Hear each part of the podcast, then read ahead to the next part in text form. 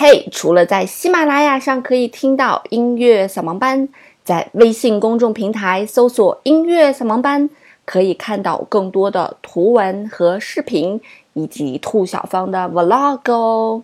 我在那里等着你，只要在微信公众平台搜索“音乐扫盲班”就可以找到喽。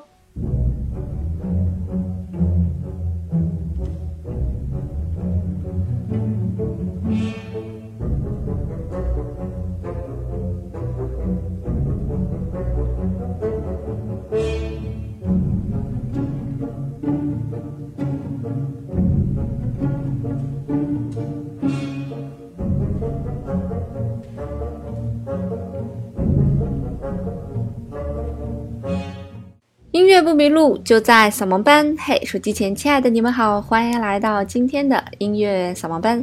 刚才给大家听的这首音乐是不是很熟悉呢？它就是来自于格里格的《培尔金特组曲》当中的一首作品，叫做《在山腰的洞穴里》，很好玩，是吧？那今天呢，给大家介绍的作品呢，就来自于格里格的《培尔金特》。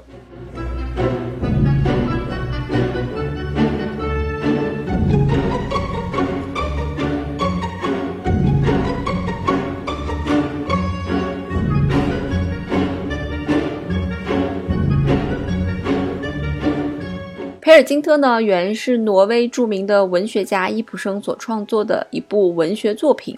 他所描写的呢，就是培尔金特这个人一生的放荡不羁，一生的冒险，还有一生的波澜起伏。网上说他在探索人生为了什么，人应该怎么样的生活，重大哲学命题。好吧，这部培尔金特呢，是格里格应邀为伊普生的这个诗句所编写的这个配乐。大概是在格里格三十一二岁之间写的整个这一套作品。那么整个这一套作品呢，分成了两套组曲，其中每一套组曲呢都有四段，也就意味着这部作品总共有八段。其实整部组曲的篇幅和我们其他遇到的组曲的篇幅真的是差很多。因为比方说像在山腰的洞穴中这种作品，差不多也就是两分钟到三分钟左右。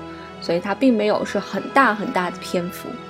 易卜生呢，也应该算是挪威的国宝级的剧作家了，也写了很多很好的作品，比方说《玩偶之家》呀，《人民公敌》呀，都是他写的。但是这个生不逢时啊，第一届、第二届的诺贝尔文学奖都有他的提名，但是连续两次落选。第三届的时候呢，也有他的提名，可是组委会担心易卜生年事已高，担心他不能亲自领奖。所以就把奖颁给了另外一位挪威作家，然后伊普生就逝世了，永远与诺贝尔文学奖失之交臂。那培尔金特讲的是一个什么故事呢？讲的是培尔金特呀，是一个特别爱幻想的这么一个小混混，大家呢都瞧不起他，只有一个叫做索尔维格的姑娘呢，非常非常的喜欢他，然后就一定要嫁给他，这就是渣男的魅力。那有一天呢，培尔金特去参加朋友的婚礼。结果呢，却把这个新娘子给拐跑了。他和新娘子在山上同居之后呢，随后又抛弃了这个新娘子。后来呢，培尔金特又来到了山上，在山上就闯到了这个山妖的洞穴里。这就是我们节目开始的那首作品哈。然后又被妖女给相中了，然后呢，还让妖女怀了他的娃儿，然后就是不肯同人家结婚。然后妖王就怒了呀，然后就让山妖们来揍培尔金特，揍也没揍死，让培尔金特跑了。佩尔金特跑回家的时候呢，母亲呢已经奄奄一息了。把母亲送去之后呢，培尔金特就流浪到了海外哈。然后他是贩卖珠宝啊和黑奴，变成了百万富翁。但是呢，又在一次沉船中失去了所有的财富。这时候呢，他又来到了阿拉伯，骗到了这个酋长的尊敬，然后又在加利福尼亚呢淘金，又致富了。可是晚年呢，他又失去了所有。失去所有的时候，他就回到了家乡。回到家乡呢，他发现。爱着他的那个女人索尔维格还在爱着他，他意味着爱他的人索尔维格在他的怀中死去了。那么，整部作品的最后一首作品呢，就是公认的一首非常非常优美的作品，叫做《索尔维格之歌》，也就是写的这样一个故事，是不是很离奇、很有趣？那格里格呢，就根据整个的故事，把这个故事拆解成片段。啊，总共分了八个片段，用音乐描述了这个故事。那我们就一首一首的和大家来聆听培尔金特哈。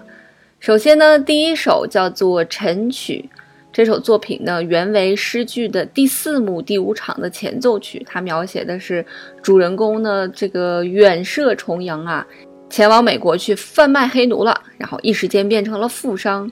这个时候呢，他来到了摩洛哥。一天清晨，在一个山洞的前面，他用独白披露了自己的内心活动。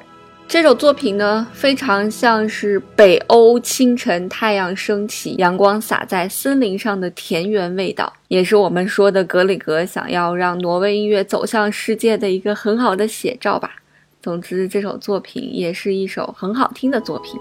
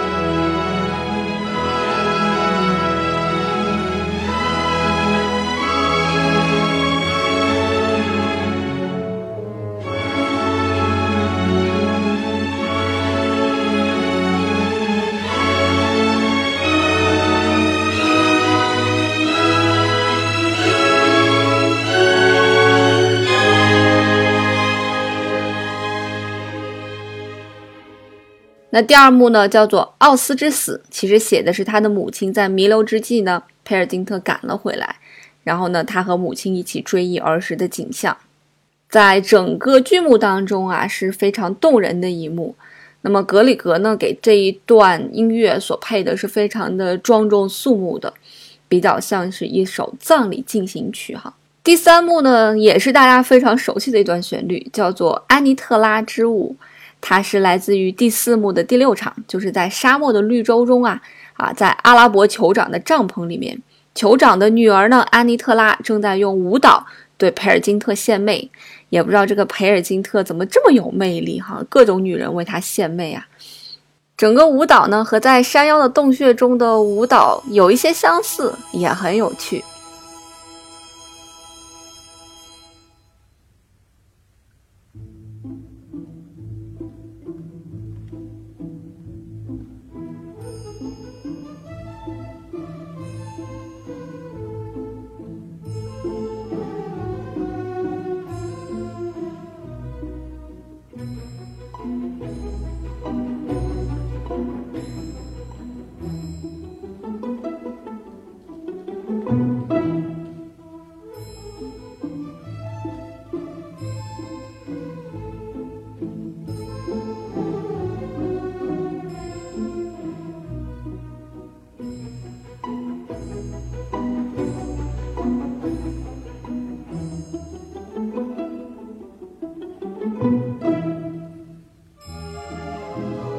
这个旋律是不是也经常在很多场合中听到呢？培尔金特呢，作为格里格最著名、最著名的一首作品啊，真的是不无道理的。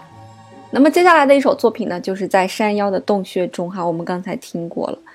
其实这是有渊源的，因为这个挪威人认为山腰才是这片土地的原住民啊，他们认为他们长着牛尾巴，有魔法，会变成帅哥美女。但是他的真实外表呢是丑陋又矮小的，一头杂毛尖耳朵，牙齿还参差不齐，长着巨大的手掌和脚掌，脾气暴躁。那如果你要是惹了山妖不高兴了呢，他就会诅咒你，诅咒你的家庭，让你的一家和牲畜都得病。所以居民们为了安抚山妖呢，通常会在圣诞节的时候给山妖准备很多好吃的放在门口。那据说山妖最擅长的事情就是熬粥。他们熬的粥非常的好喝。他们熬粥的秘诀呢，就是把他们长长的鼻子做搅拌棒，也不嫌烫，不愧是妖怪呀。所以在挪威呢，挪威人白天统治挪威，而山妖就在夜晚统治挪威。如果在天亮之前山妖不躲起来，那么被太阳照到的山妖就会化作一块山石。所以在培尔金特当中呢，黎明的钟声一响，山妖们就都跑光光了。啊，这也是培尔金特能成功逃出来的一个原因。在挪威还有一个非常著名的景点，就叫做山腰之蛇。那么这个山腰之蛇呢，是酷似山妖的舌头而得名的，位置呢在挪威的中南部的一个峡湾，据说是挪威深度游的进阶景点啊。如果大家去挪威有兴趣的话呢，可以去山腰之蛇看一看。挪威有很多奇奇特特的东西，除了山妖之外，我们还常听见的就是挪威的海怪了。所以可见，艺术真的是来源于生活呀。至此呢，第一组曲的四段就结束了。下面呢是第二组曲的四段，在这四段当中的第一段呢，叫做英格丽德的悲叹。这首作品呢，原先是第二幕之前的幕间曲。培尔金特在乡村的一次婚礼上呢，就是拐走了朋友的新娘，然后把她带到山上玩够了又遗弃嘛，然后还说他真正爱的是索尔维格。这个渣男的形象呀，所以整段音乐呢以英格丽德的形象为主，表现了他非常激动和无奈的情绪，也被称为是奇妙的挪威哀歌。